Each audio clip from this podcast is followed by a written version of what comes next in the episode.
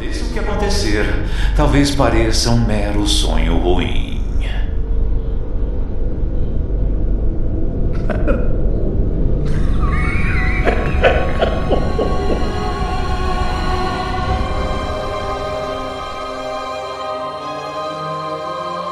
É, eu sou o Guilherme Billy do Billycast e no episódio de hoje, Bloodborne. No episódio de hoje eu trago um, um querido amigo lá do KugoCast, Jordan. E aí, pessoal, muito obrigado pelo convite, Guilherme. Tô muito feliz por estar aqui no Billycast para falar do meu jogo pessoal preferido de toda a vida. Eu, como o Guilherme disse, eu sou do KogoCast e se você for uma pessoa insaciável por Bloodborne, a gente gravou um podcast lá de 3 horas falando de Bloodborne também, então termina de ouvir esse aqui e vai lá ouvir depois para vocês terem ainda mais conteúdo de Bloodborne, porque com certeza coisas que a gente vai falar aqui a gente não falou lá e vice-versa, também vai ter coisa lá que a gente não falou aqui. Então é sempre um conteúdo a mais tenho certeza que vocês vão curtir. E é isso, vamos conversar. Já viram que ele tem uma boa bagagem com esse jogo. E o amigo de velha guarda, Felipe, meu, meu amorzinho. E aí, galerinha, aqui é o Filipinho do Esquina 42 aqui, tô carimbando aqui de novo meu cartão de fidelidade no Billycast. Ouvi dizer que se tiver cinco participações eu ganho um, um joguinho de Game Boy, então eu tô participando para isso.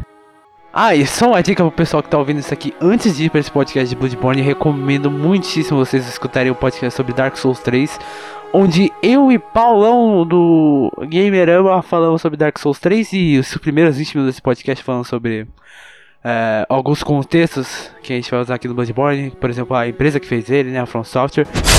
E em 2009 saiu Demon Souls e em 2011 saiu a sequência do Dark Souls. Ok, é, vamos lá. Dark Souls 1. Teve toda a coisa com, com Demon Souls. O jogo era bom, aparentemente. Apesar de ser um jogo feito nas pressas por um maluco que nunca tinha feito um jogo daquela forma antes, o jogo foi bom. E aí eles deram.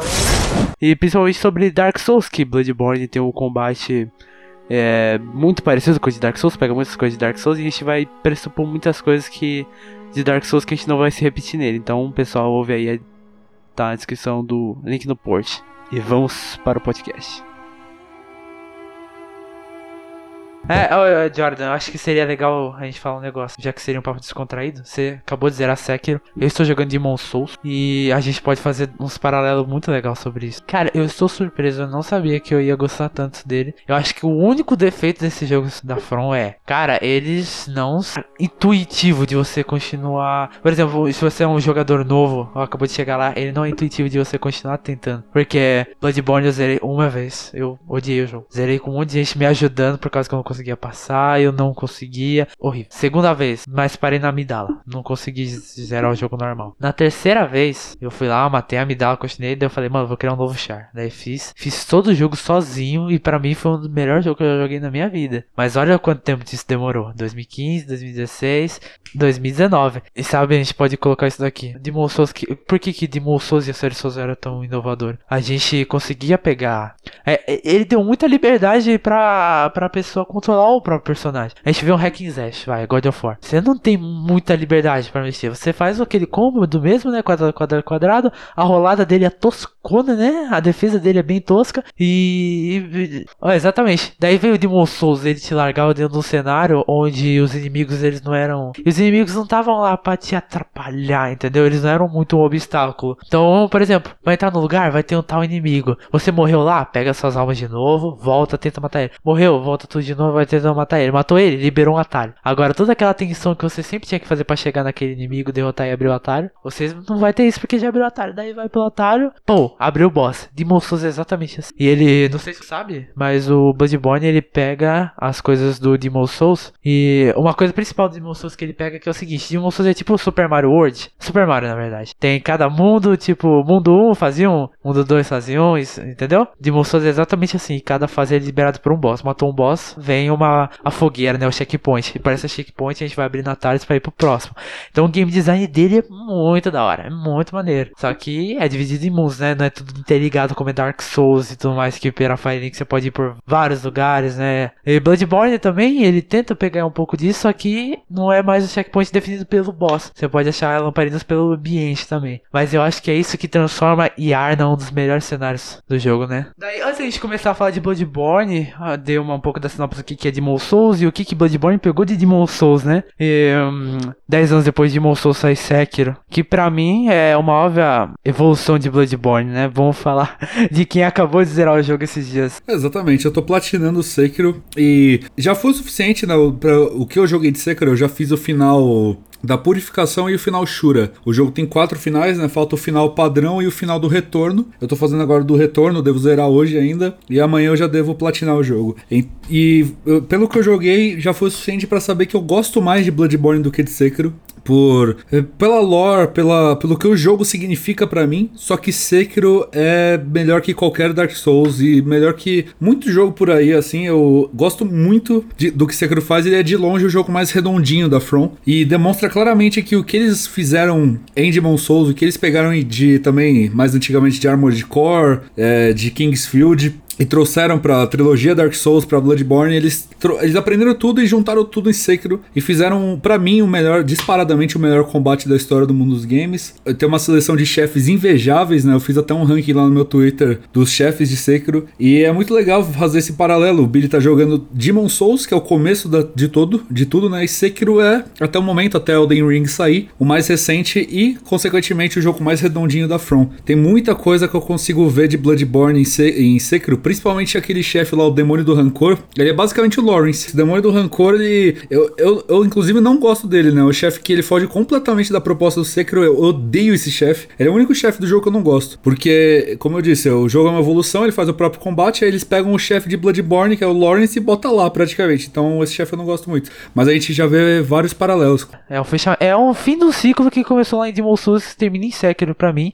E isso que você falou sobre o Demônio do Rancor, é, como o Jared já detalhou, um demônio. E no Sekiro é um jogo que tem o melhor combate mais fechado. O melhor combate porque ele é muito fechado, porque é o seguinte: é, você tem uma espada e você. É muito simples o combate, R1, L1. Você defende, ataca. E todos os inimigos são shinobis como você, humanos, diferente de Demon Souls e Bloodborne, né? E eles são mais seres humanos que usam a espada. Já em Bloodborne, você enfrenta mais seres que não são humanoides nem antropomórficos. Então, o combate contra bestas e feras funciona muito melhor em Bloodborne do que em Sekiro. Por isso que eu acho que o Demônio do Rancor é um dos piores bosses, sabe? Não, isso sem dúvidas. O que eu falei que eu discordo de você é que, é, é sim, o combate ele é mais único, né? Você não tem aquela variedade de armas gigante que tem Dark Souls. E em Bloodborne já tem uma variedade bem menor que Dark Souls, só que ainda é muito maior que é, que Sekiro, né? Que Sekiro você só joga com a espada, mas eu a parte que eu discordei de você é que o combate é mais simples. Eu acho que ele é o combate mais complexo da From. Ele tem muitas, mas muitas, mas muitas camadas. Sempre onde você vai indo, você vai acrescentando mais camada, mais camada, mais camada. O combate ele vai abrindo para você e é por isso que eu gosto tanto dele. É, ele tem muita coisa além do R1 e L1. Ele tem o, a esquiva dele é ruim de propósito para você focar no parry, mas tem muitos inimigos que eles te, eles te forçam a fazer mais coisas, tipo Mikiri Count counter, quando eles têm aquela rasteira que você tem que pular e dar uma voadora na cabeça dos caras. Então é o combate que, por, consequentemente, por eles tirarem essa questão da personalização, da customização que tem em Dark Souls e Bloodborne, eles conseguiram fazer um combate muito mais fechadinho e muito mais complexo por ser apenas um estilo, né? Todo mundo vai jogar só daquele jeito, não tem muito o que você fazer. E é até por isso que se você for ver no lançamento de Sekiro, tinha muita gente fã de Souls que veio do Dark Souls, que veio do Bloodborne, tomando um pau em Sekiro, porque eles queriam jogar igual Dark Souls no jogo jogo e não, tava, não vai dar certo, sabe?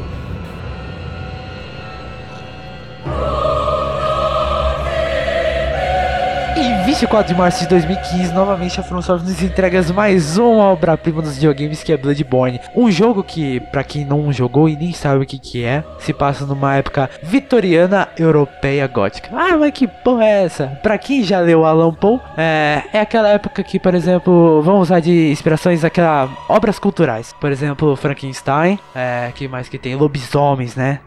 No começo ele é muito Drácula de Bram Stoker, Frankenstein da Mary Shelley. No começo ele é, é bem Edgar Allan Poe, exatamente como o Billy tava falando. Que é aquele terror clássico mesmo, onde é, feras assolando uma sociedade de uma cidadezinha pequena de camponeses, né? Que usa aquelas charretes antigas, por exemplo, mais 1600, né? Por aí, um pouquinho antes.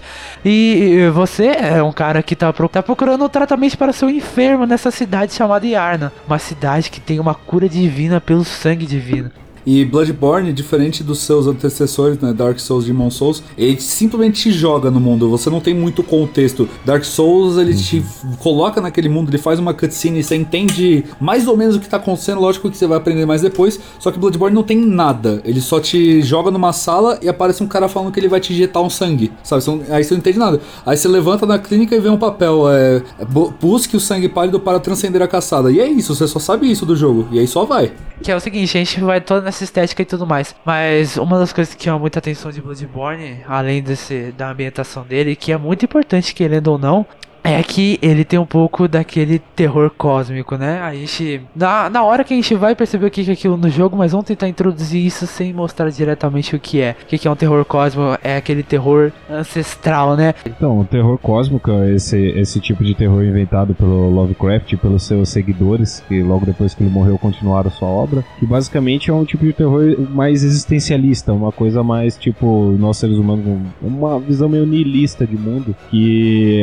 que esse acaba sendo o terror. Tipo, nós não, não, somos nada perante o universo, tem seres abissais absolutamente poderosos poderiam acabar com a gente com a força de um pensamento. E isso meio que rege mais ou menos o que é um terror cósmico, uma coisa fora do nosso, nosso poder, da nossa ciência e tudo mais a gente não compreender as coisas, né? A gente, como um dos maiores seres da cadeia alimentar, saber que tem algo maior que a gente, que não é um Deus que as pessoas pregam pra gente e, e falam que a gente tem que seguir os mandamentos. É algo visível e que influencia no nosso dia a dia, nos nossos pesadelos, nos nossos sonhos e que faz a gente ter vontade suicidas.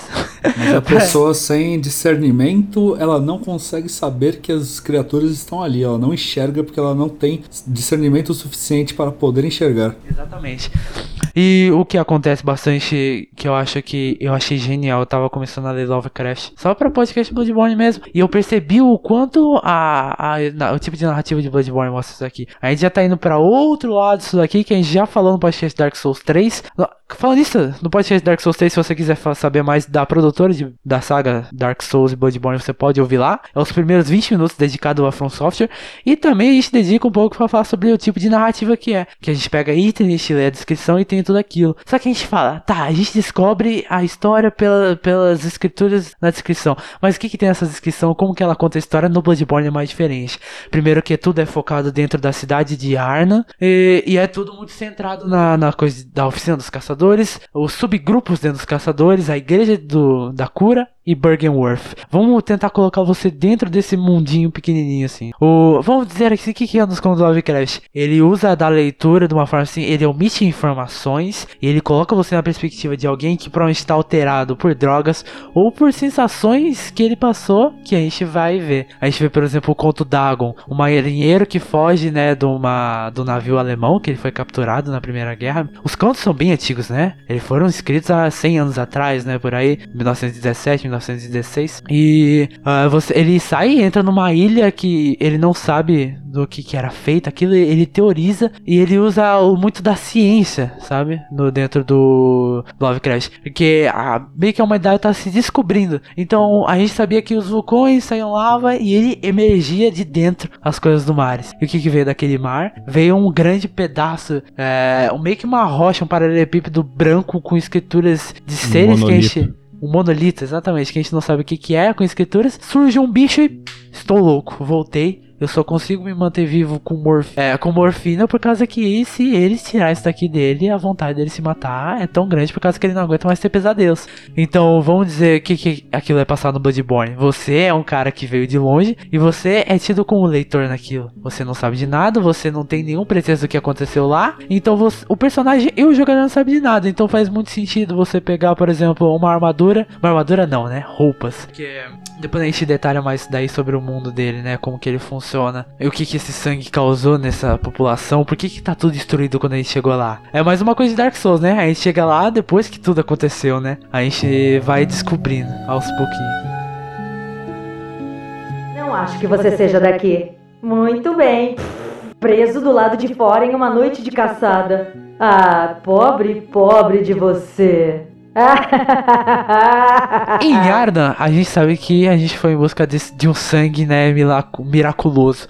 Esse sangue a gente vai descobrir que transforma os seres daquela cidade em seres bêbados de sangue que só querem mais e mais e mais sangue. Como se fosse aquilo uma droga que as pessoas ficavam mais viciadas em sangue do que em própria bebida alcoólica, né? Então aquilo era quase pior que uma droga ainda. E quanto mais as pessoas usavam, mais elas perdiam meio que o seu, sua humanidade. Elas começavam a alongar seus braços, pernas, começaram a ter pelos, virar lobisomens, né? Viravam bestas.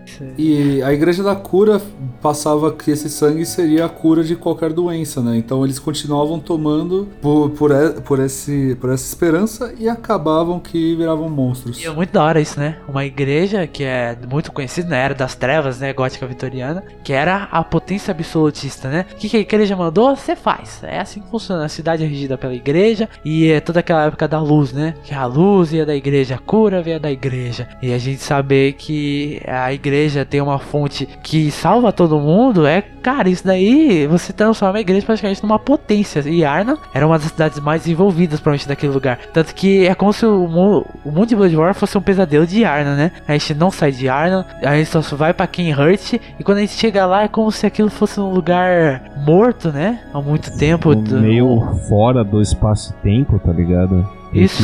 Quando você chega lá, meio que, tipo, a, carru- a carruagem que você veio tá abandonada há muito tempo e os cavalos estão tá mortos. quebrada. Exato, cara. Como se você estivesse em outro lugar, cara. Outro universo. É muito incrível. Um grosseiro escudo de madeira usado pelas massas que se ergueram para entrar na caçada.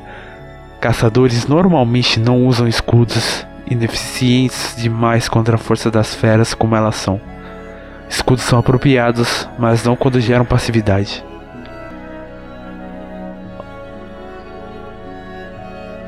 Sim. Aí, entrando nessa questão da jogabilidade, aí a gente tem a questão que Bloodborne ele é um jogo muito mais agressivo do que seu antecessor Dark Souls, né? Antecessor espiritual, lembrando. E isso vem do German, o primeiro caçador de todos, né? Que ele, inclusive, é seu mentor durante toda a jornada. Ele teve essa ideia de, em vez de usar escudo e armaduras metálicas, usarem roupas leves e armas brancas viscerais contra as feras. Porque, né, você precisa de mais agilidade, são monstros mais rápidos do que no Dark Souls, por exemplo. Então, o, o combate, a primeira coisa que ele faz é tirar o escudo da sua mão. Você não tem mais o escudo de sempre, que sempre teve no Dark Souls, e você no lugar tem uma arma de fogo, que nem de perto é tão efetiva para tirar vida. A arma de fogo ela serve apenas como mecânica para você dar parry, ou também é, nocautear cachorro, é, dar um stun. Mas o principal é para dar parry, né? A mecânica de parry desse jogo ela funciona o- na hora que o bicho vai te bater, você dá um tiro, e aí ele fica aberto para um visceral, que é uma das partes mais incríveis do jogo. Sem dúvidas que basicamente o caçador enfia as mãos nuas, né? ele tira a arma, ele enfia a mão nua e no- na barriga do inimigo e tira o máximo de sangue que ele consegue. E tudo é um espetáculo visual, eh, visual nessa cena. Eh, Tem uma, um áudio muito bom quando você acerta o visceral, quando você tá fazendo visceral, e é tudo muito bonito, é um show à parte realmente. É uma das coisas que você já começa a, a curtir muito todo, toda a ambientação que aquele jogo quer te passar. E isso junta é, com a outra mecânica genial da- do combate, que é o sistema de reganho, né? Quando esse jogo ele é todo baseado no sangue, como o próprio nome já diz, certo? Então, quando você tá tomando porrada, a sua barra de vida ela fica vermelhinha clara quando você perde um pouco. Enquanto ela tá assim, quer dizer que você pode reganhar a sua vida, ou seja, você pode se banhar com o sangue do inimigo como se ele estivesse repondo o seu próprio sangue. E aí o sangue que você acabou de perder, ele recupera. Então vamos dizer se você tá enfrentando um ogro, por exemplo. Você, o ogro te dá uma porradona, mas você consegue acertar um visceral nele. Ele vai tirar metade da sua vida. Mas aí você faz o visceral, toda a sua vida vai voltar. Porque você tá se banhando no sangue do cara. E essa mecânica ela vale por todo o jogo. E eu acho que é de longe, assim, uma das mecânicas mais geniais de todo o combate de Bloodborne. Então, se você entrar no Bloodborne e jogar sem o sem a arma de fogo como um escudo, né, como sendo seu- a sua mecânica de parry, você vai até conseguir zerar o jogo, mas você provavelmente não vai se divertir tanto e o combate não vai clicar tanto com você quanto quem consegue usar o parry. Primeiro que a arma de fogo é uma arma que você pode usar à distância. Você não precisa estar frente a frente com o seu inimigo, né? Então ele te dá mais essa passividade nessa questão do parry. Mas por que, é tão genial voltar a sua vida? Por causa que é o seguinte, daí você pode dar um tiro no cara e, e o ataque dele para e você vai usar. E a mistura do visual com a gameplay é muito legal, né? Então você, quando você tá dizendo que o sangue tá indo na sua cara e tá voltando a sua vida, é literal. O seu personagem sai banhado de sangue após um ataque visceral. É, é até nojento um pouquinho, sabe? Mas isso vira tão comum, é, que perde até o, perde até o significado que aquilo gera. Isso leva, isso leva a questão que Dark Souls você é um coitado, né? O seu personagem ele é um nada. E quando você mata um inimigo aparece vitória conquistada, quer dizer que você conseguiu se superar, porque você é um completo verme perto daqueles seres. Já no Bloodborne você é o caçador, você que tá em busca das suas presas. É você que tá lá por elas, não elas que estão indo te atacar. Então quando você consegue matar um inimigo aparece presa abatida. Isso é muito marcante porque que o jogo quer te passar. Então você é um cara destemido por isso que você não tem mais um escudo. Você vai com uma arma na mão direita e uma arma de fogo na mão esquerda. E é isso, cara. Você vai com o peito aberto porque você é o caçador destemido que vai lá matar as feras. Mano, só comentar uma coisa que vocês falaram aí, que tipo, é legal como a gameplay também dá um, dá um pouco do, do contexto do jogo, porque tem esse, esse sistema de rally aí, que você perde vida, você bate no oponente e ganha vida. Só que, tipo, se você perder vida e você bater no cara ele morrer e você ainda não recuperou tudo, se você continuar batendo no cadáver dele, você consegue ganhar vida ainda. Tipo, você vê como o seu personagem é um lunático, tá ligado? É um cara que a, a violência cegou ele, praticamente. E é, é, é engraçado essa parte do, do escudo, porque tem dois escudos no jogo, né? E toda vez que você vai ler os. Você vai ler as descrições dele lá, eles estão zoando, falando que, pô, quem usa escudo aqui é um covarde, praticamente. Uma pessoa que não está pronta para o mundo que estamos. É, acho interessante isso. Você caçará feras. E estarei aqui para você para encorajar seu espírito doentio. Então, é, as, as lamparinas e os, e os, frascos são coisas recorrentes, é, né, da, na From Software, nessa coisa, no, nessa, esses jogos novos dela. As lamparinas funcionam como as bonfires, são checkpoints que você vai criando atalhos para elas, você, vai, você usa elas para viajar para o sonho do caçador, entre os mundos e tudo mais. E os frascos são os seus frascos de estos, praticamente, só que é um frasco de sangue. Só que ao contrário do frasco de estos, ele não recupera tudo. Já aí já é uma é uma estratégia totalmente diferente de jogo é o seguinte, mas você fala, cara, a gente tá toda hora tomando sangue de bestas, a gente tá enfiando a nossa mão dentro do tronco dela e tirando o sangue de dentro do ser e, e, a gente toma sangue, por que a gente não vira uma besta, né? A gente tá literalmente, nosso item de cura é beber mais sangue ainda. E é o seguinte, a gente é ligado, a nossa consciência é ligada a um lugar chamado o sonho do caçador. É, o sonho do caçador parece que ele é um lugar etéreo, que não está no, no, no nosso plano real. É um lugar que onde nossa consciência está, não nosso corpo físico, pois a gente consegue ter uma própria própria oficina mesmo. Aquela oficina dá pra ver que aquilo não tá tão encaixado naquele lugar, porque a gente olhar pelo horizonte a gente vê neva e nada. É como se fosse a gente estivesse nos céus, assim, é um negócio muito etéreo, é muito louco. E lá a gente pode pegar a nossa arma pela primeira vez, um belo de um cutelo. E o, a Eu nossa tenho até o pistola. cutelo tatuado no braço. Porra, Olha só, cara, Jordan foi é de um verdade, safado. mano. Tio Gamer. Não me chama de gamer não que eu vou ficar ofendido. Too much to gamer, cara. Mas vamos continuar aqui pelo sonho. E a nossa consciência tá ligada lá, a gente consegue melhorar a nossa arma por uma bancadinha que é muito linda, né, cara? Só que é aquele aspecto de RPG. É só um menu que você upa lá, a bancada tá lá, é, mas você não interage com ela é, é, fisicamente. E a gente encontra os nossos queridos amigos que sempre auxiliam a gente. A primeira delas é a boneca que ajuda a gente a upar o nosso nível. A gente pode entrar no Born, ele é um jogo que a gente já introduziu o combate dele. E pelo que dá pra. Acho que vocês, sem ter uma imagem visual, conseguiram compreender que é um jogo muito agressivo. Você sempre tá. É, como que se fala, cara, quando você tá muito aflito? Ele é um jogo sem esperança nenhuma, né? Ele quer te deixar tenso a, a todo momento. Ele é um jogo que não é de terror, igual um Resident Evil, Silent Hill, mas ele te deixa apavorado.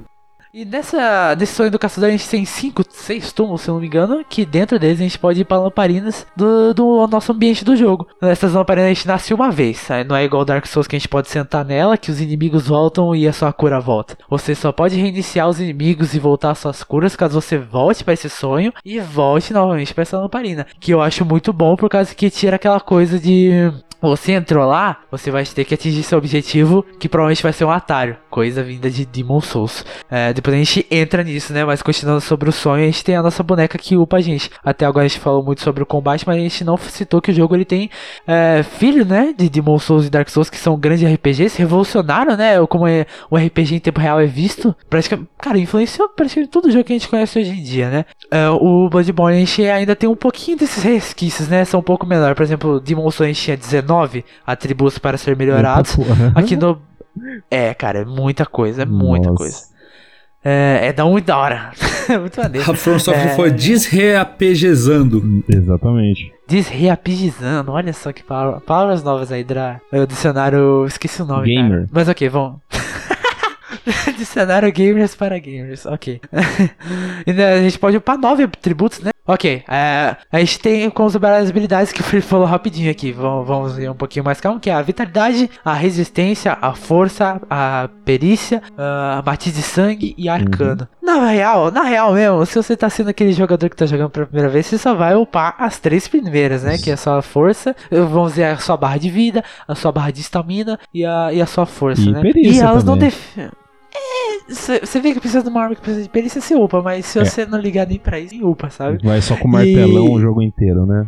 Porque a gente vê que muitas armas não dependem muito dos seus atributos. A gente vê que as armas não têm uma grande diferença de dano e tudo mais. Aham. Você deve ser o novo caçador. Hum. Bem-vindo ao sonho do caçador. Este será seu novo lar, por enquanto.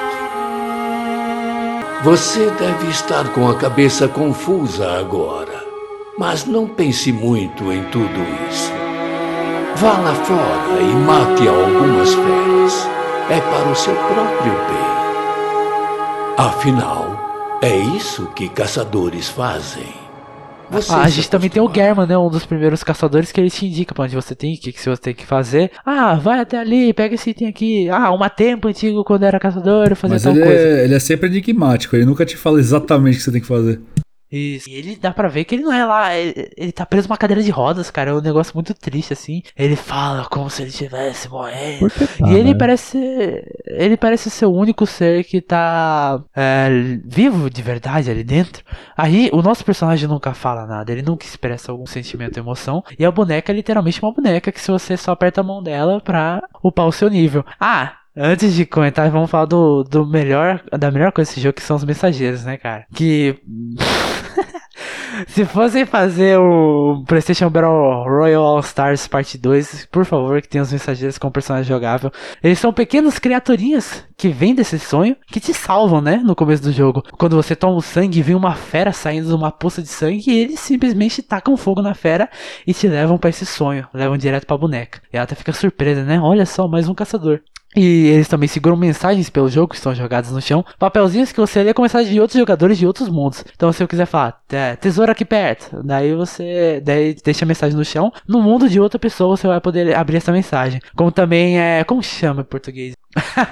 eles também carregam túmulos de jogadores que morreram. Você pode ver o fantasma deles andando e eles morrendo de forma trágica. E cara, isso daí eu acho que em Bloodborne não funciona muito bem porque não tem tantas armadilhas assim no jogo. Mas em jogos como Dark Souls, assim, que tem muitas armadilhas e quando você pisa no chão vem 50 mil flechas, abrir um baú e cair um bicho na sua cabeça. É muito engraçado de você ver porque você só vê o fantasma do cara, você não vê o que aconteceu com ele. É, então é, eu acho muito interessante. Mas o Bloodborne acho que perdeu um pouco da, do sentimento. E é muito, faz muito. Eles são muito. Eles fazem parte da ambientação muito bem até, né? Eu fico surpreso. Que é um personagem totalmente branquinho carregando um túmulo e você olha pra ele ele não é escroto, né? Ele tá sempre. Ô, louco, ele é mó bizarro, não, cara. eu tô falando disso. Mó bichizado.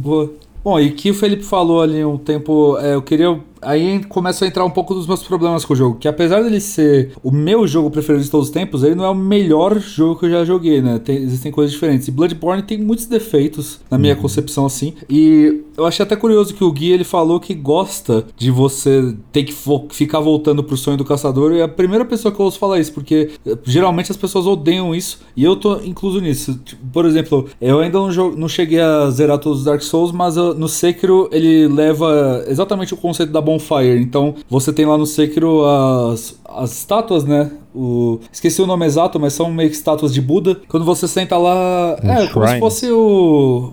A bonfire mesmo, mas é uma estátua no formato de um Budazinho. Aí você consegue repousar, consegue upar a habilidade, consegue voltar pro, pros, seus, pros seus hubzinhos. E eu acho isso muito melhor do que o sonho do caçador, cara. Porque lá você. Qualquer coisa que você queira fazer, por exemplo, você, você tá farmando no Sekiro, vamos dizer. Você tá farmando ali. É que.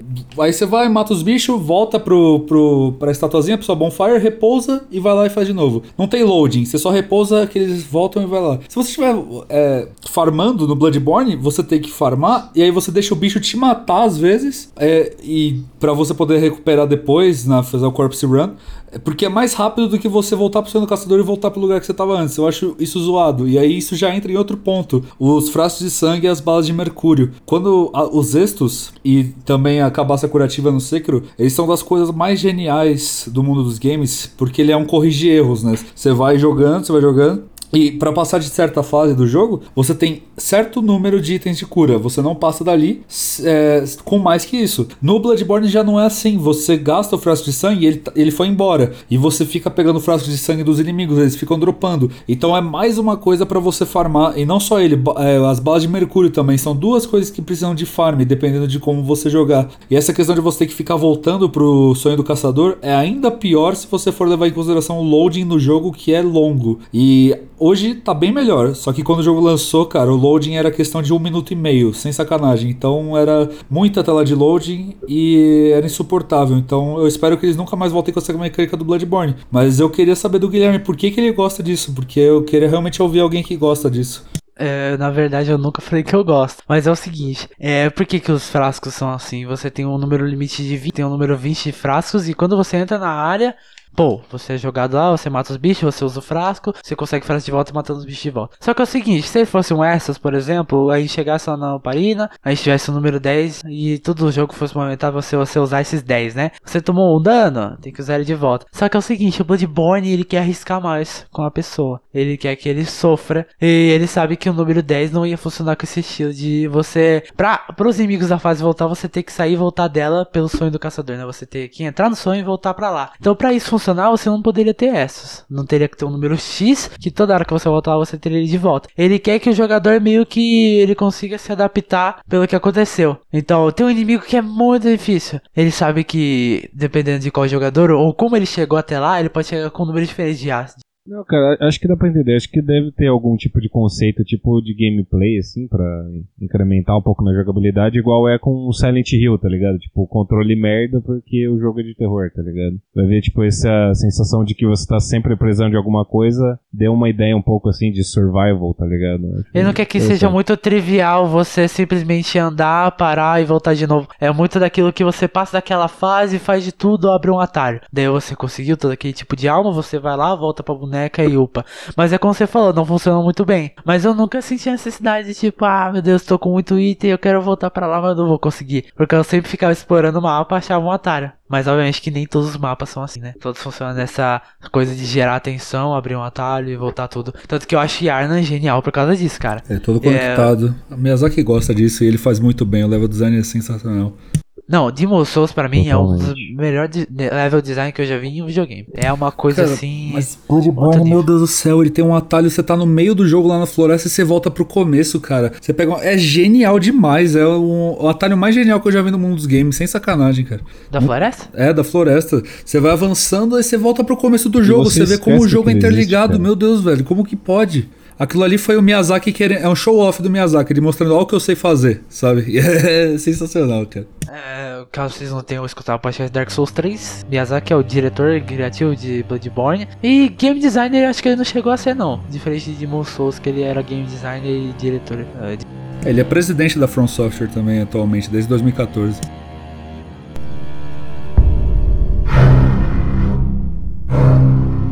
Sino do antigo caçador, um dos sinos ressonantes que cruzam os abismos entre os mundos. Este sino está rachado e manchado com sangue de feras. O humano precisa usar discernimento para tocar este sino nefasto. Os antigos caçadores, que há muito tempo faleceram no sonho, mas não conseguem esquecer a sensação da caçada, dependem de mensageiros para transmitir seus pensamentos. Toque o sino ao lado deles e certamente ouvirão, pois a noite da caçada é longa e imutável.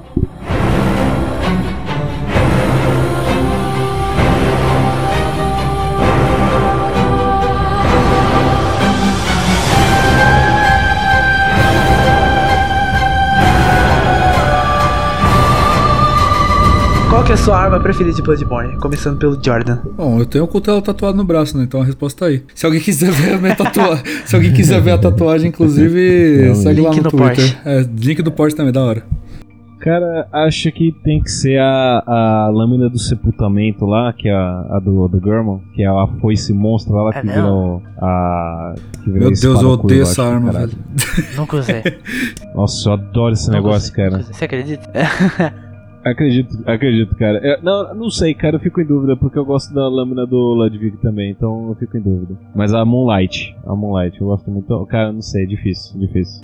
E pra mim, uma arma pra mim que eu acho muito especial é a Shikage. Ela é uma Nossa, arma que mano. veio de Demon Souls, cara. Ela é inspirada na Makoto. Por que, que ela é inspirada? Ela é uma arma japonesa, uma katana, que quando você usa ela, você perde vida. Mas quando você usa ela transformada, é uma mecânica de Bloodborne. Todas as armas são únicas e especiais. E elas não tem muito uma variante de dano. E não tem muito um atributo que você usa que escala o dano dela, né? Não tem muito isso em Bloodborne. É, e, e é engraçado que o Felipe e eu já falamos disso sobre builds em Dark Souls 3, que é um negócio. Porra, é um Dark Souls 3 é muito da hora fazer build. Toda hora que você joga um jogo é um jogo diferente por causa disso. E Bloodborne ele fecha, mas eu acho que é muito legal ainda fazer essas builds, porque as armas são muito únicas. Então, por exemplo, a Shikage. Como que eu vou fazer uma build de Shikage? Eu vou pegar a, uma arma que também usa matiz de sangue. Então vai ser meio que minha build de sangue. Daí eu vou usar uma arma, vou usar uma armadura que aumenta sangue, sei lá, mais dois pontos, né? De defesa e de ataque. Então, brevemente, as armaduras estão lá pra encher linguiça, né? Elas são mais o Fashion Souls da vida, porque a não ser que você use a armadura inicial ou a roupa da boneca, qualquer armadura é bem parecida, assim, elas não mudam tanta coisa.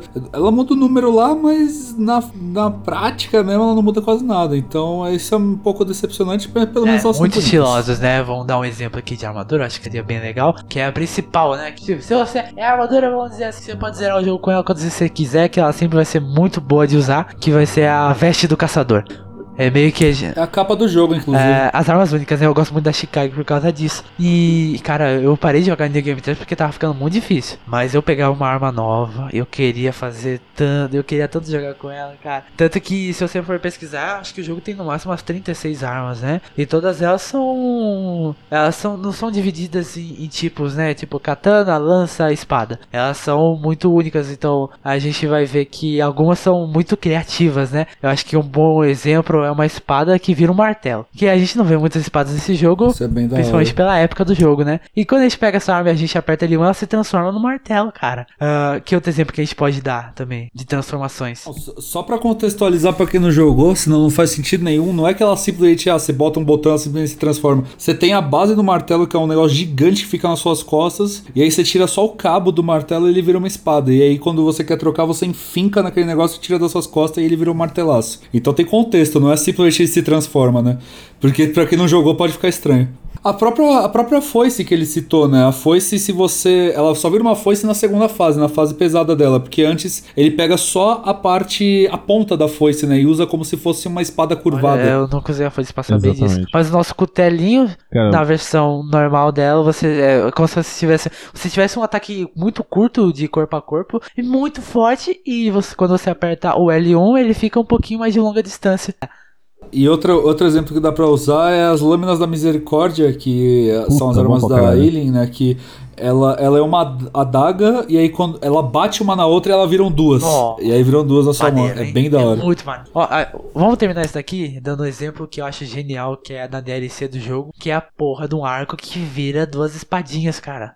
Meu Deus, isso é muito louco. E, e as animações são literalmente, cara, fino do fino, nível Pixar, assim, cara. Você tá batendo, batendo, batendo, aperta ali um. Cara, dá pra ver com muito detalhe o que a mão do personagem tá fazendo e transformando ele no arco. E quando você faz no meio do seu combo, ele já, tra- ele já tira o arco. E você pode voltar, e sair, e voltar. Como o próprio Isso é Cutelo, muito né? Devil May Isso, Cry. muito Devil May Cry. O próprio Cutelo, você está batendo no combo, você aperta L1, ele fica na forma de mais longa distância. Você aperta L1 de novo, ele volta pro canto. E ele tem o sound design muito gostoso, né? Das, das mecânicas funcionando. Que é muito da hora, que vira até um combo muito OP que os, speed, os speedrunners usam, Cara, né? eu, eu acho da hora Sim, esse sim. negócio das armas do Bloodborne, porque, tipo, elas transformam e tudo mais, mas, tipo, se você vê o- os detalhezinhos na arma, você vê que, tipo, tudo faz sentido. Tem uma engrenagemzinha lá que ela gira, que daí tem, o, tem uma cordinha, tá ligado? É um negócio muito, cara, muito bem pensado, tá ligado?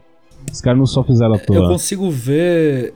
Eu consigo ver essa questão do cutelo, porque eu tô olhando pro meu braço e, tipo, a minha tatuagem, ela é o cutelo fechado, né? E olhando pra tatuagem, só quando eu tatuei ela que eu percebi isso. Ela tem um mecanismo entre o cabo e a lâmina que, se você for ver na gameplay, na hora que ele transforma, o caçador ele puxa a mão pra cima e ele segura esse negócio, que é meio que um mecanismo pra soltar o cutelo. E, tipo, ele abre ele assim. É muito louco esse tipo de detalhe é, que, que Meu, o Felipe tá ressaltando. faísquinhas, mano. Mó da hora. Um chamado além. Um dos ritos secretos do Kuro. Muito tempo atrás, a Igreja da Kuro usava fantasmas para chegar a um plano mais alto de escuridão, mas falhou em fazer contato com os limites distantes do cosmo. O rito não conseguiu alcançar seu propósito, em vez disso, criou uma pequena estrela explosiva. Agora é uma parte poderosa do arsenal do Kuro. Às vezes a falha é a mãe da invenção.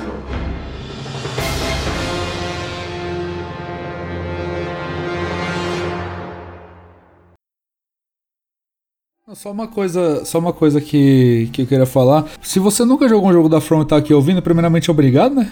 Porque você tá ouvindo um podcast de um jogo que você nunca jogou antes. E se você se prende a não querer jogar pela dificuldade, saiba que não só Bloodborne, mas qualquer jogo da From, ele é difícil só na primeira vez que você joga. Qualquer um de nós aqui que a gente já zerou Bloodborne, já tem platinado Bloodborne a maioria, não sei se todo mundo aqui tem a platina. Se a gente, se a gente for jogar hoje, o jogo é fácil, ele é risível assim, sabe? Porque você apregou as mecânicas, você aprendeu o que o jogo quer te passar. A questão da From é que ela quer te tirar da, do- da zona de conforto. Ela não quer ser um jogo que ele se adequa a você, ele quer que você se adeque a ele. Isso qualquer jogo. Então, se você tiver com a mentalidade fechada, não querendo fazer o que ele quer te ensinar, você não vai conseguir passar. Só que saiba que os jogos da From eles são muito mais do que só dificuldade. Como eu já disse nos outros podcasts, fazer um jogo difícil qualquer imbecil faz. Eles podem fazer mod de Kaizo Mario, aquele sketch Mario, jogo troll, sabe? E a From ela tem muito mais que isso. Ela tem uma trilha sonora genial, uma lore sensacional, o combate é perfeito. E, então tem muito, muito, muito mais coisa. E uma coisa muito sensacional da From é a atenção a detalhes, sabe? Esse negócio que o Felipe falou que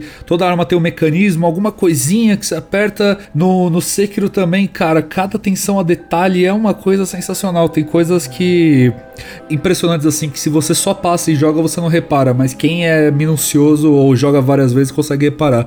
Isso é uma coisa que eu amo na From, ela é muito detalhista. Você deve ser um caçador.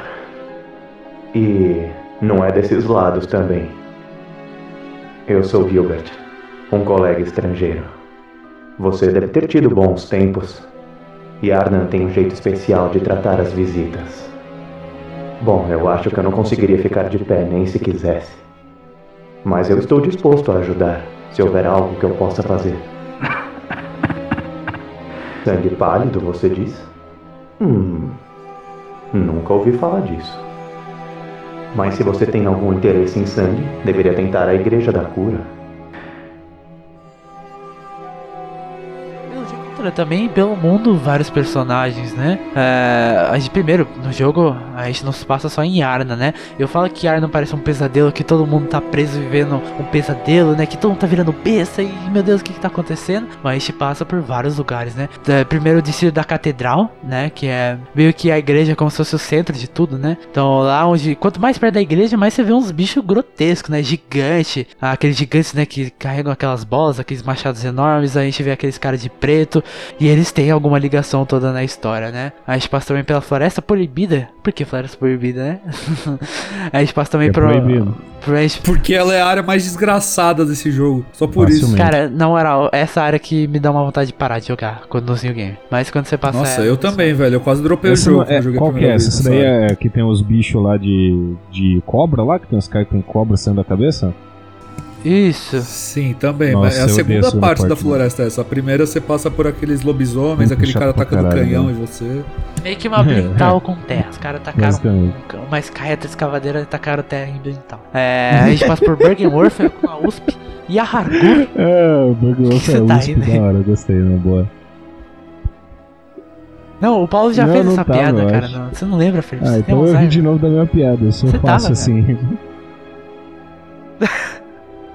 Ai, cara. Ó, e Arargur, que parece meio que Yarna, né? Só que em desse linguagem. sotaque aí. É, parece que é meio que Yarna, né? Como é uma, se é uma fosse na coisa bem língua. É, não isso daí, ter uns nomes meio árabe no meio das coisas, cara.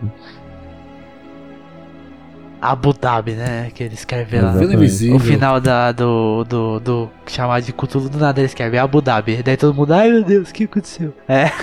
e o Pesadelo de Menses, né? Que eu acho uma das áreas. Ele- E também as áreas opcionais, como a Fronteira do Pesadelo, a parte superior da Catedral e King Hurt. O castelo não vão. Orfanato também. Então, o, o parte superior da Ah, o catedral é é ligado ao orfanato.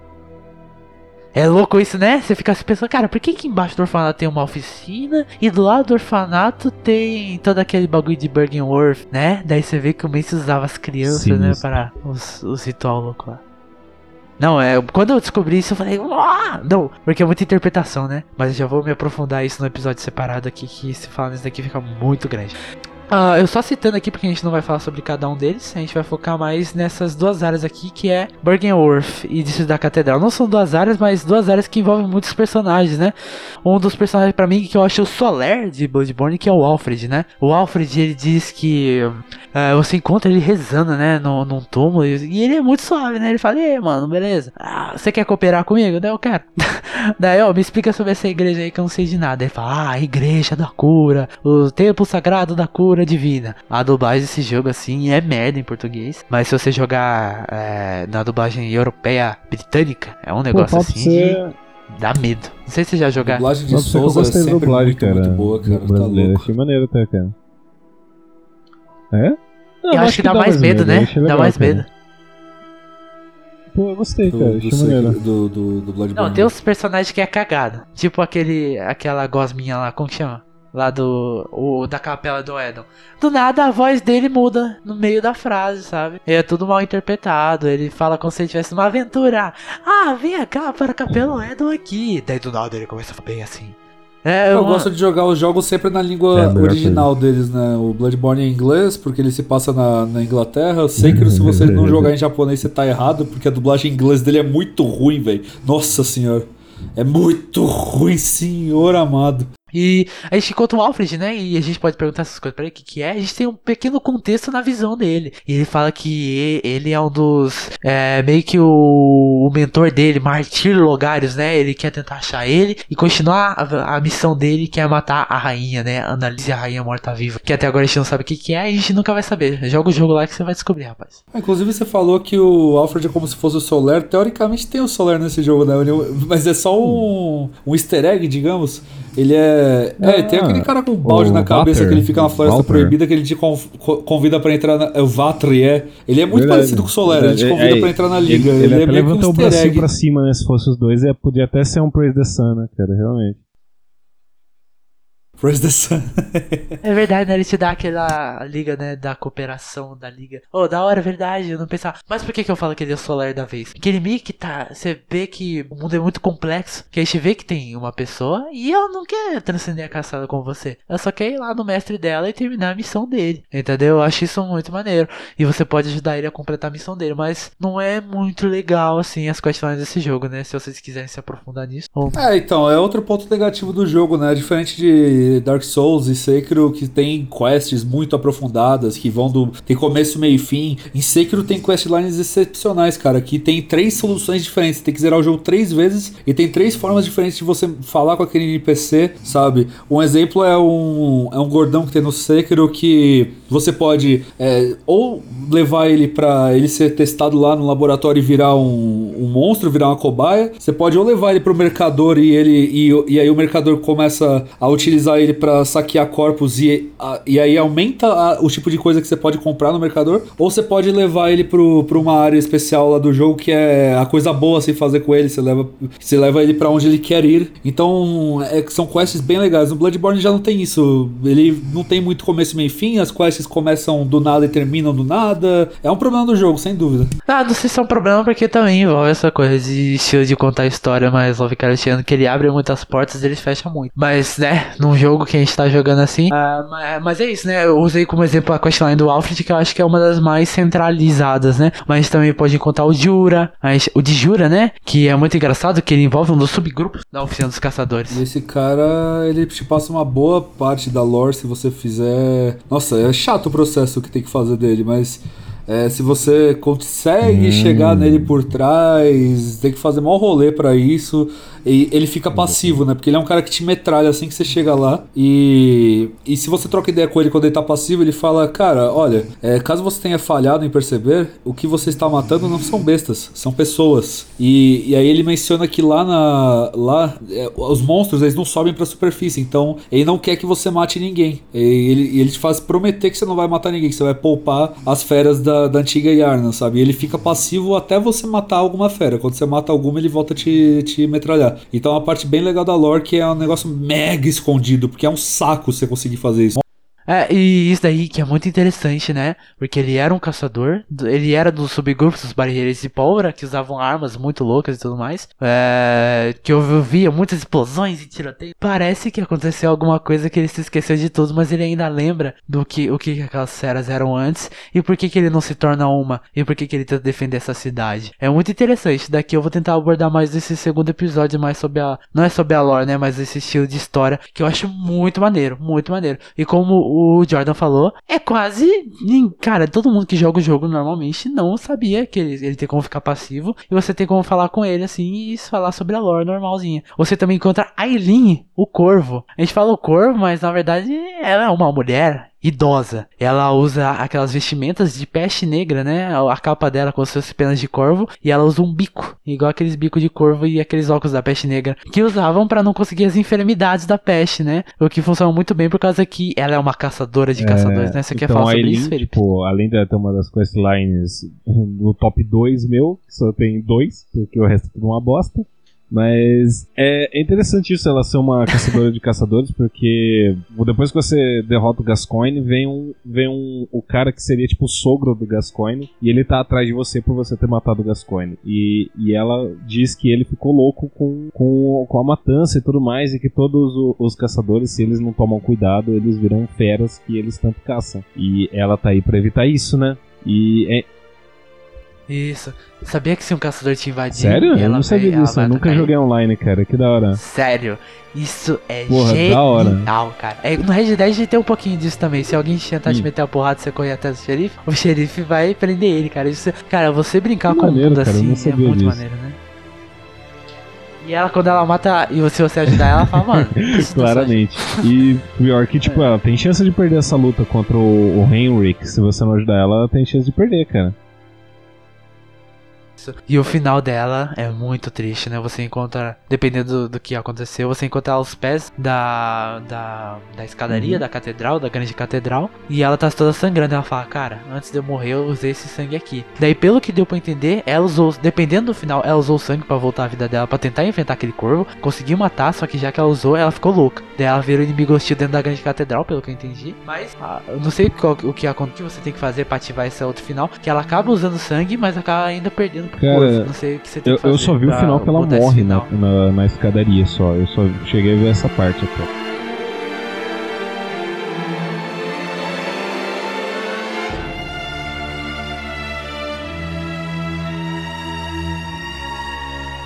Máscara de bico. Máscara entalhada em madeira de Aileen, o corvo, caçador de caçadores. O bico contém incensos para mascarar cheiros de sangue e fera. Caçadores de caçadores se vestem de corvos para sugerir enterro celeste. A primeira caçadora de caçadores veio de outra terra e deu aos mortos um ritual funerário nativo virtuoso. Em vez de impor um enterro blasfemo de arma a eles, na esperança de que os seus ex-compatriotas possam voltar aos céus e ter paz no sonho de um caçador.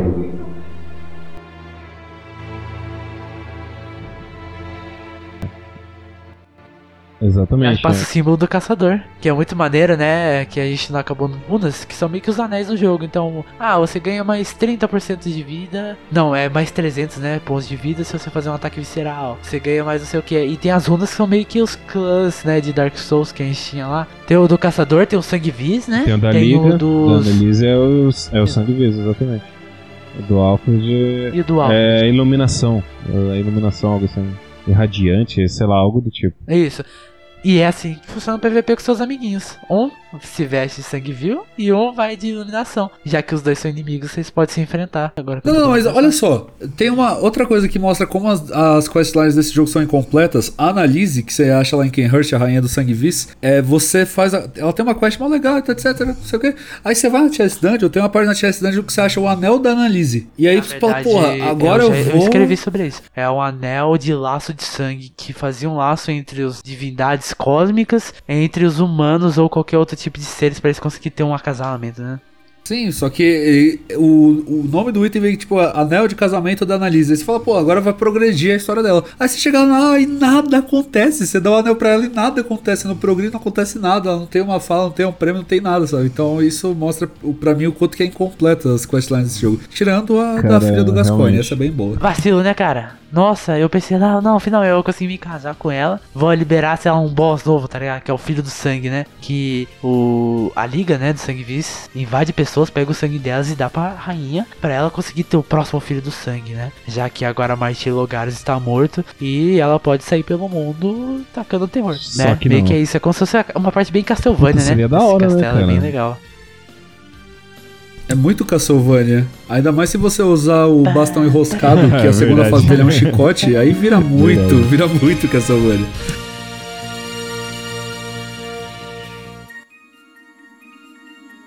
Bergenworth veio antes da Igreja da Cura, meio que a Igreja da Cura veio de Bergenworth. Bergenworth era uma escola dedicada a estudos do sangue dessas meio que catacumbas pitumerianas. Pitumerianos eram seres antigos, meio que eles moravam debaixo da terra, então eles não tomavam sol, então eles eram meio albinos, eles eram bem pálidos, eles eram bem grandes, eles eram bem estranhos, eram como se fossem seres antigos, mas bem parecidos com os humanos.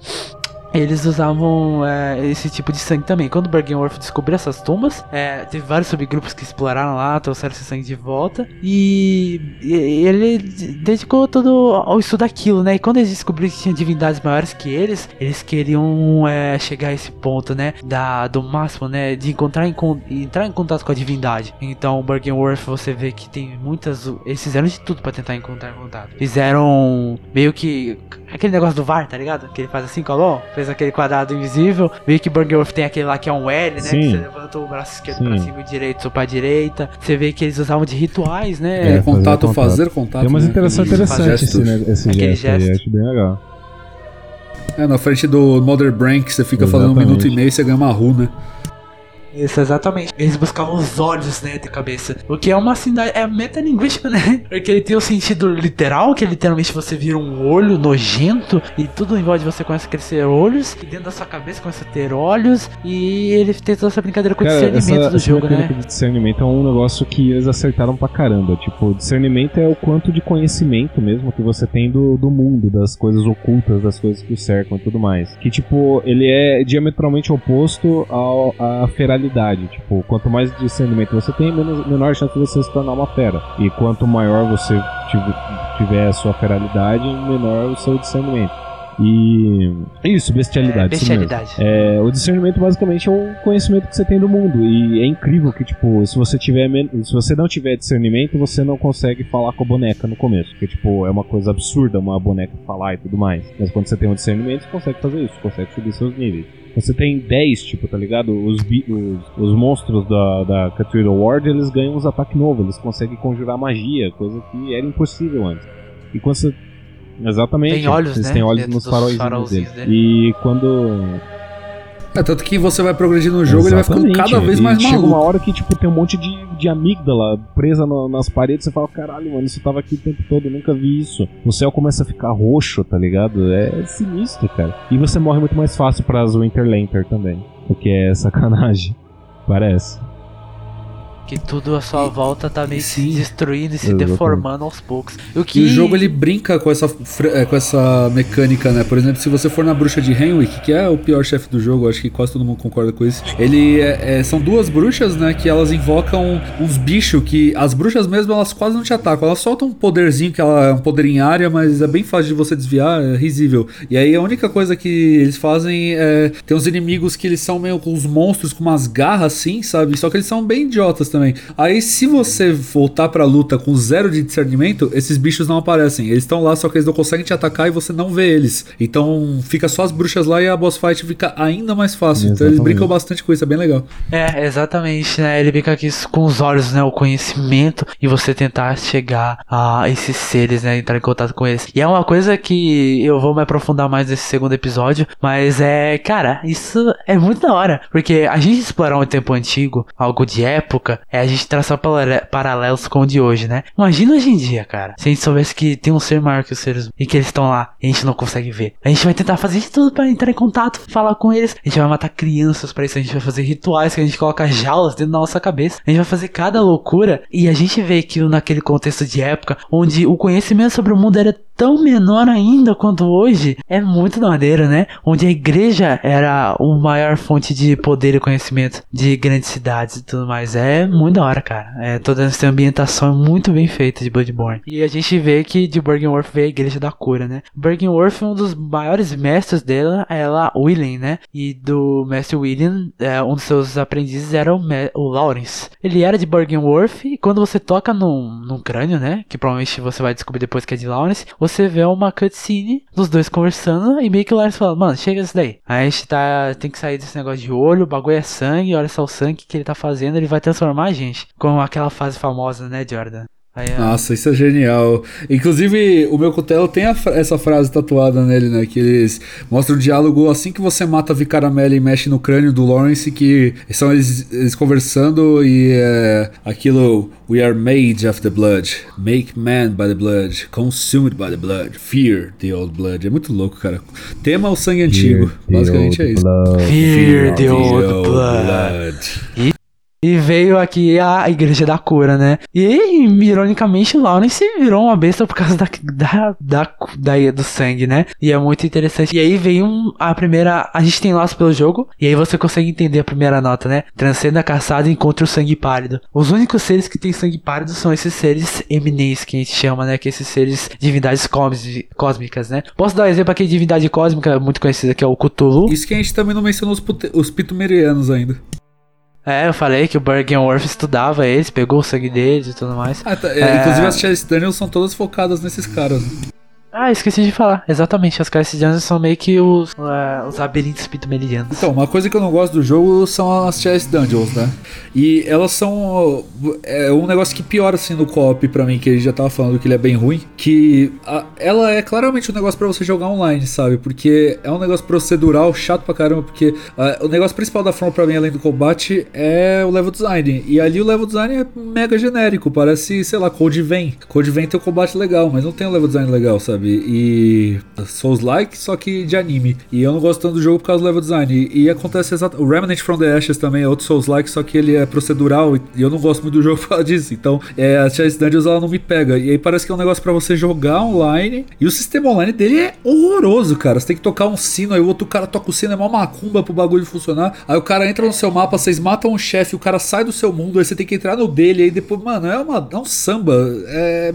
Não, Eles podiam simplesmente o ter um boss, matchmaking, sabe? Você, ah, eu quero jogar com o Felipe. Eu vou criar um matchmaking e chamar o Felipe. Agora a gente vai jogar feliz a Chase Dungeon Porra inteira nenhuma. juntos. Mas não, eles querem complicar. é. Não vai, velho, não funciona.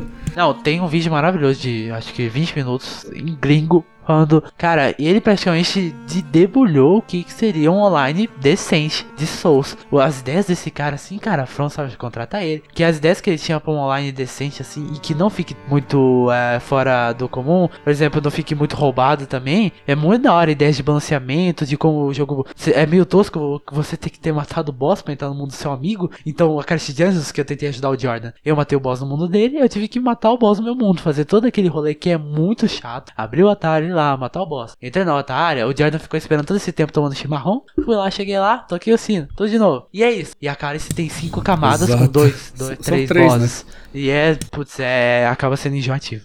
É bem maneiro. E a gente encontra esse sangue pálido que não são esses seres eminentes que são acima da nossa consciência, né? A gente tem vários pelo jogo, como a a Ron, a aranha. A gente tem a. a, o, a como chama? Não é chamada Lua. Da lua. Presença da lua. Presença da Lua. A gente tem aquele lá, a Ibretas, da filha do Cosmos. Emissaries. A gente tem o que mais? As, é, Celestial Emissaries. O, Emissário Celestial tem o sangue Sim. pálido? tem. Eles são Todos esses eminentes. bichinhos azuis aí são Olha só, eminentes. não lembrava. Não, Pra você saber quais são eminentes ou não, basta você olhar os troféus do jogo, porque sempre que você mata um deles, aparece lá You defeated the Greater One, aí o nome, e aí tipo, o Emissário Celestial aparece, você derrotou o eminente Emissário Celestial, só que é só o que fica grandão, os pequenininhos não conta. É da hora, né? Esse daí que a tradução foi muito bem feita, The Great One to Eminent. Não, é. É porque antes ficava o mal antigo, né? O grande antigo, ou o velho, né? O, o antigo, era muito escroto. Eminente, acho que ficou maneiro. Que a maioria deles já chegou a outro ponto, eles têm muitos olhos e tudo mais. Olá, senhora caçadora. Ainda não conseguiu encontrar minha mãe? Senhora caçadora, era ela mesmo? Mamãe, mamãe, não me deixa sozinha.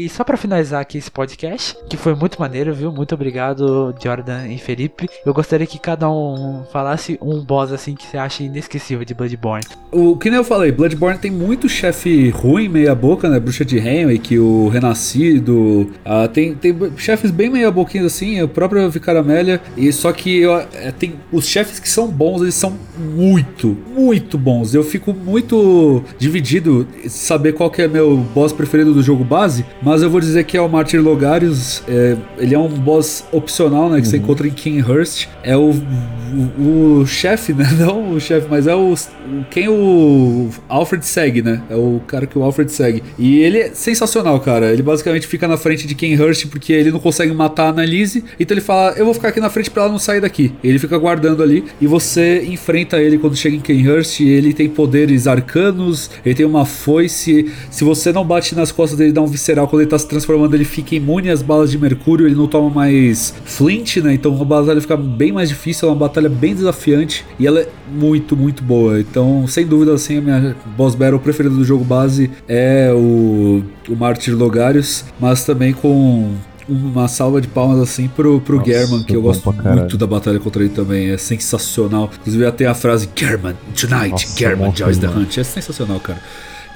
E, da DLC é muito difícil, velho. DLC ela tem muito chefe bom, né? É, são cinco chefes na DLC: o Lawrence, o Ludwig, a Maria, as Falhas Vivas e o Órfão de Cos. Desses daí, eu não gosto do Lawrence, porque eu acho ele, ele é literalmente uma Cleric Beast de fogo. Ele é, não- eu acho ele totalmente sem criatividade. E eu também não, não gosto das Falhas Vivas por motivos óbvios. É um chefe bem, bem qualquer coisa. Mas entre os três aí, Maria, Órfão de Cos e Ludwig é difícil demais escolher um. Difícil demais. Só que, pelo que ele fez eu senti na batalha, eu vou votar no Órfão de Cos. Eu gosto demais da batalha dele. Eu acho que antes de eu zerar Sekiro, né, enfrentar o Ishin, né, que é o último chefe do Sekiro, que virou o meu chefe preferido de todos os tempos, o Órfão de Cos era o que eu mais gostava. Porque quando eu matei ele, meu coração tava quase explodindo. É, tem at- eu até postei o vídeo de quando eu consegui, que foi uma cagada monstruosa. Ele foi me bater Nossa assim, eu fui bater Senhora. nele, e aí, tipo, os dois passaram reto, só que minha porrada pegou nas costas dele e ele ficou aberto pro visceral. Foi um negócio épico, e eu tava com zero de vida. Se ele me batesse, eu morria. Foi sensacional. Então. É como se cara, ele tivesse guardado a arma da bainha e sem querer ele acertou o inimigo lá atrás. Exato, cara, foi muito legal. Foi top 10 anime moments, tá ligado?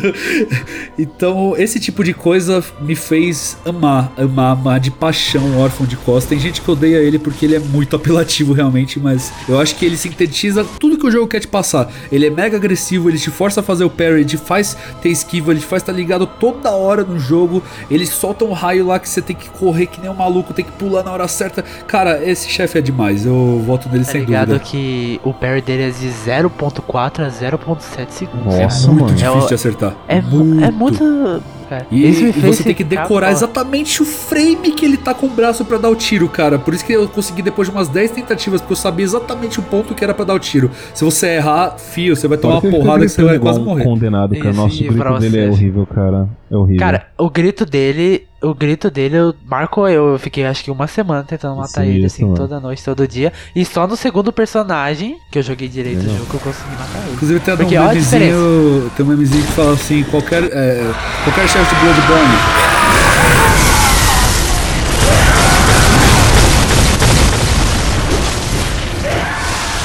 É, o cara cheirando cocaína. gritando.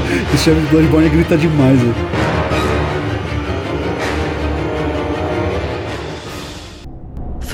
Toda parte. Você será uma delas, mais cedo ou mais tarde.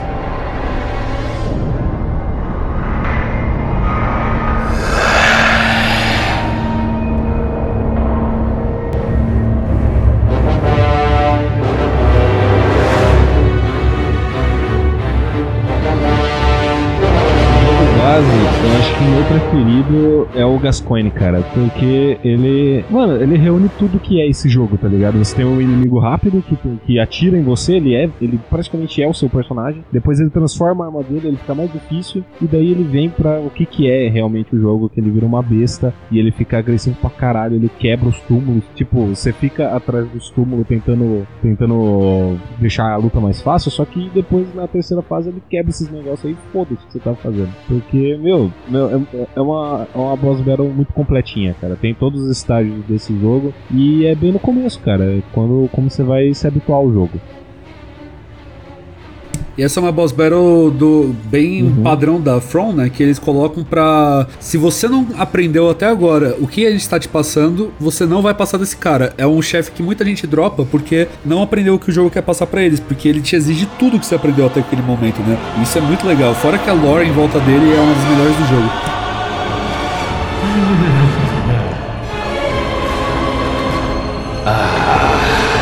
Você esteve ao meu lado o tempo todo.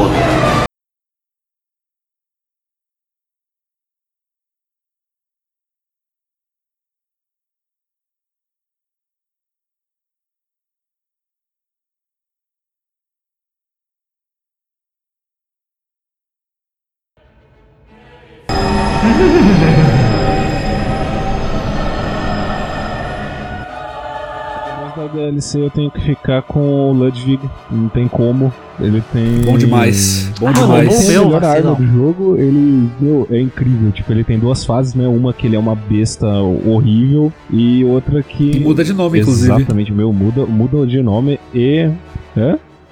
O Ludwig é muito louco, porque, tipo, depois que você tira metade da vida dele, ele, ele fica em pé, cara. Tipo, ele recupera a consciência dele, ele começa a conversar com a espada dele. E ele começa a usar a espada pra te atacar como se ele fosse um cavaleiro de novo, tá ligado? Meu, muito incrível, cara.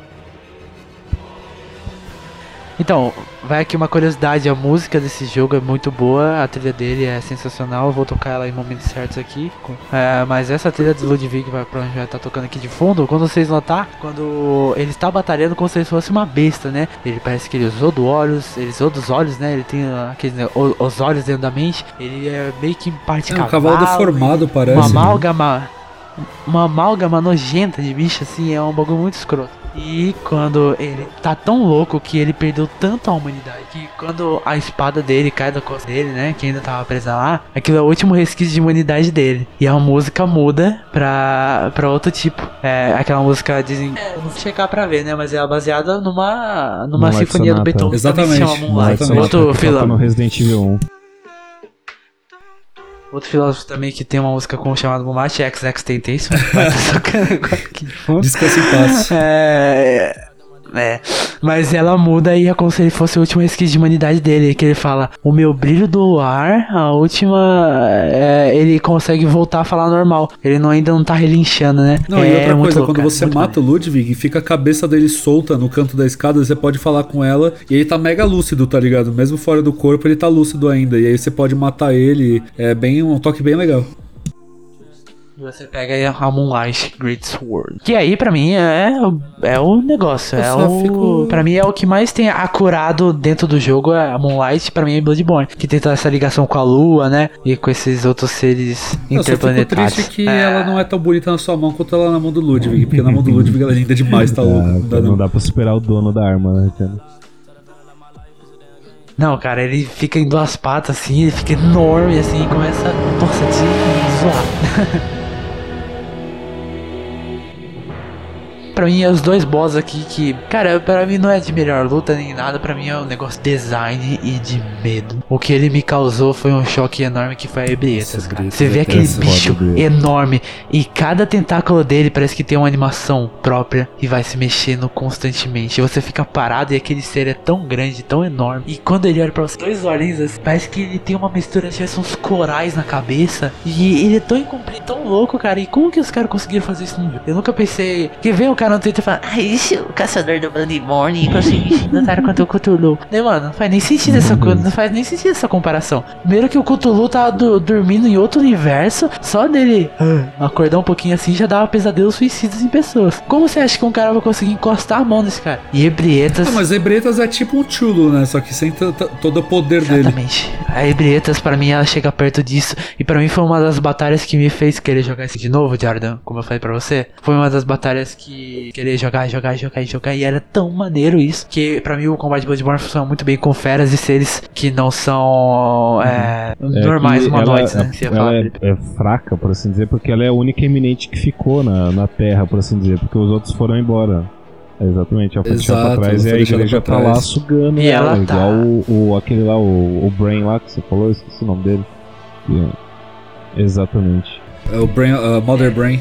Não, e sobre a Ebrieta, se você jogou contra ela em 2016 pra frente, o jogo lan- lançou em 2015, lembrando. Você não jogou contra a mesma Ebrieta de quem jogou em 2015, porque a de 2015 ela era mega, mega overpowered, ela era desbalanceada do quão difícil ela era, né? Ela tinha uns golpes escrotamente complicados e aí ela sofreu um nerf, né? Ela ficou mais fácil, porque tinha muita gente reclamando. Então, hoje em dia ela é um chefe até que facinho, você mata ele tranquilo. Ele é ainda um pouco desafiador se você moscar, mas dá pra matar até que tranquilo. Quem jogou em 2015 sofreu, viu, velho? Se você ver gameplay de gente contra ela em Mas nessa 2015, ela era o época, chefe mais 2015, difícil. ela É, tinha é uma- um bug que você podia fazer pra matar ela mais fácil, né? Tipo, você chegava lá nos dois rabinhos É, dela, tinha assim, isso. encostava lá e ela ficava rodando você ficava preso lá. E, e um dos boss da DLC aqui, que é o único que sobrou, mas por mim seria a Ludwig, é a Senhora Maria da Torre do Relógio, né? Ela usa duas espadas, que meio que duas katanas assim, e é meio que ela tem três versões, né? Uma delas é com a espada dela cheia de sangue, que ela vai usando da, do cenário inteiro, né? Que ela vai tacando assim, é um show, né? É um é Espetáculo total, né, visual, cara? cara. Tá louco. E ela é, é consideravelmente fácil, né? Então. Ela é facinha, ela é facinha. É que o, você falou aí, É. Felipe, anime battle. É um É espetáculo exatamente isso, cara. Ela vem andando muito. Ela fica andando muito chique em sua direção, com duas espadas e pensa, ah, fazer nada. E ela se transforma, e transforma de novo, e transforma uma terceira vez. O que eu acho muito maneiro. E ela tem animações muito específicas de morte sua. E você enfrentar ela depende muito do seu iframe, que eu acho muito maneiro isso. Que iframe pra mim nesse jogo é uma das coisas que transforma o do combate dele em uma coisa sensacional, né? E a Maria, quando você chega na batalha, ela tá morta, né? Aí você encosta, no- você vai encostar no corpo morto dela e vem ela e te. Você deveria respeitar corpos, né? E é bem legal. E só pra dar um contexto na, na, na lore dessa parte, bem rapidinho, a Maria, ela é esposa. Não, ela não é esposa, ela era uma seguidora do Gascoigne. Do Gascoigne, não, do German. E o German se apaixonou por ela, né? Tanto que a boneca que tem no Sonho do Caçador, ela é feita à semelhança da Maria, porque quando a Maria morreu, o German não aceitou, ele queria ter ela de qualquer forma. Então ele, ele usou o, um terço de cordão umbilical que ele tinha acesso pra criar o sonho do caçador e, e colocar vida na Maria, né? Que ela virou aquela boneca que a gente consegue interagir com ela. Só que depois ele achou que seria a mesma coisa, só que é só uma boneca, né? Tem a aparência da Maria, mas não é a Maria de verdade. Então, tem. Tanto que se você vai na, na parte que é a oficina no mundo real, sem seu sonho, tem lá a roupinha dela. E a Maria e o Gascoigne, eles têm relação direta com o que acontece no, na Vila dos Pescadores, que é a área que você vai pra depois que você mata a Maria. Que quando o Cos foi encontrado na beira, a Igreja da Cura mandou o Gascoigne e a Maria pra irem lá investigar, né? Porque era um eminente muito poderoso. E eles co- encontraram uma uma segurança, né? Ninguém queria deixar eles chegarem perto de Kos. E eles acabaram fazendo um massacre gigantesco na Vila dos Pescadores. A Maria se sentiu tão é, suja com isso que ela jogou as suas armas a Hakuyo pelo poço. Tanto que se você vai no poço e mata um tubarão, que foi ele que engoliu a Hakuyo, você pega a arma. Então, só um aconteceuzinho da lore que é muito legal da Maria. E ela e... é a waifu desse jogo. É, vamos explorar mais isso depois, mas esse negócio de lore é muito interessante, mas vamos tentar não se aprofundar, mas é bom você dar o contexto, é, Jordan. É, é legal é, desculpa te interromper, que, que, o Jordan falou, Felipe. tipo, quando você mata a Maria, depois você vai falar com a, com a boneca, ela fala, puta, parece que uma parte de mim morreu. Eu tô meio triste, mas feliz Pois é, muito louco. Cara, muito bom. Eu mano. sinto grilhões é, dentro de mim, né? Como se os olhos, né, dentro dela estivessem saindo, entrando, não faço a mínima ideia. Mas é. O que você fala que o Germos Hunter de cordão umbilical pra criar o sonho. Eu acho que ele é um escravo de dentro de lá, tanto que no Medium eu falo que quando você mata o Cos, é como se aquilo fosse um pesadelo do Germa. Isso reforçou. Eu não acreditava que o pesadelo era do Germa por causa disso, entendeu? Que eu achei que não fazia sentido. Mas depois desse diálogo fez sentido. Que a boneca fala que quando você mata o Cos, ele sente. Ele conseguiu dormir novamente. Que antes ele só ficava inquieto e triste e puto. E ele não, não, não conseguia. Mas depois você mata o Cos, é como se o pesadelo dele, ele saísse do pesadelo dele. E ele consegue dormir novamente. E o que você falou da boneca aí, e a Lady Maria se arrependeu daquilo, tanto que a, às vezes as pessoas eles massacraram e usaram eles de escravos para usar como seus emissários celestiais para tentar falar com esses seres celestes e divindades cósmicas, né? Mais uma vez, o que, que a humanidade faria para tentar entrar em contato com um desses seres, né? Coisas horríveis. Isso liga no chefe que é antes da Maria, que são as falhas vivas, né? Que eles são basicamente esses experimentos que a Maria fazia. Ah. Bergenworth, né? Homicidas blasfemos, demônios loucos por sangue. Redenção para os canalhas, pela fúria da Mãe Cos. Misericórdia para a pobre criança envelhecida. Misericórdia, por favor.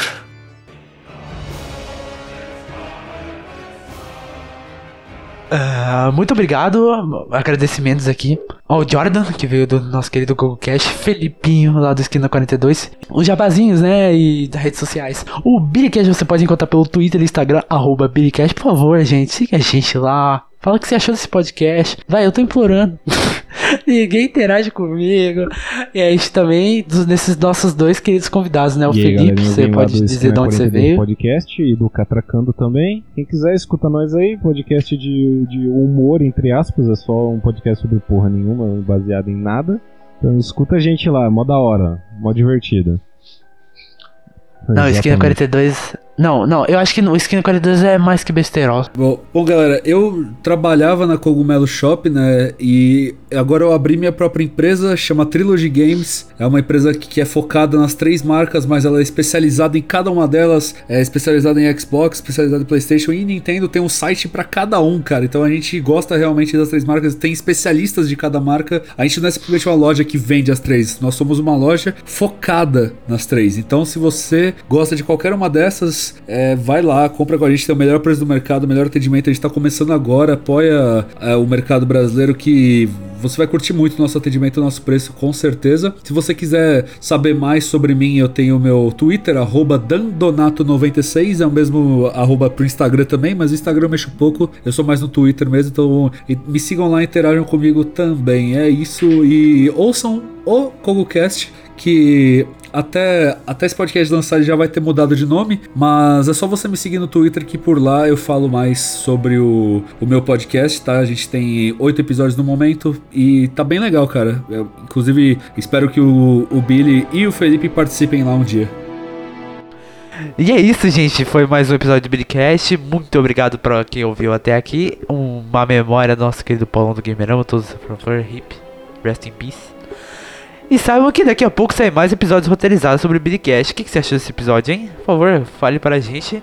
E saibam que daqui a pouco a gente sai um episódio roteirizado sobre como Bloodborne conta a história dele.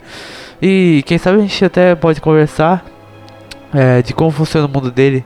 Como ele tenta explicar a história dele, que eu acho muito interessante. Pode esperar muito mais coisas daqui pra frente, gente. É, é isso. Abraço.